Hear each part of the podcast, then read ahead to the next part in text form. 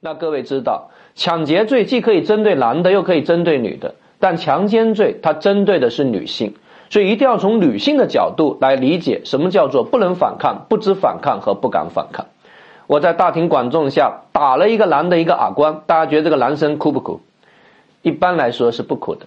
但是我在大庭广众下都不需要打一个男的，呃，都不需要打一个女的，我就训斥了一个女的，她有没有可能哭？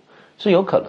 所以男女两性他的对于这种啊强制手段的反应能力，他感觉是不一样的。因此，我们这里面绝对不能以一般男性的观点来要求女性。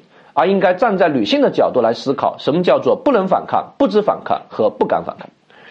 你比如美国纽约有个经典的案件叫电梯案，在美国纽约的一个公寓楼，一个四十九岁的女子坐电梯，晚上九点钟，那她一米五八，结果呢，在电梯的时候进来了一个十五岁的少年人，这个少年人身高一米八多，然后这个少年人就直接对这个女的说：“把衣服脱了。”女的没说什么，就把衣服脱了，然后两人就发生了关系，然后事后女方立即报警。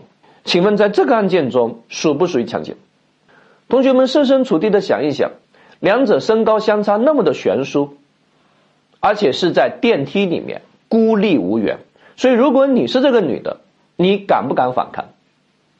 你可能是不敢反抗。所以法院最后认为构成强奸，因为站在女性的角度来思考，什么叫做不能反抗、不知反抗和不敢反抗？所谓的足以压制一般人反抗。大家把自己代入一下，把你自己想象为那个被害人，你觉得你还有没有可能进行反抗？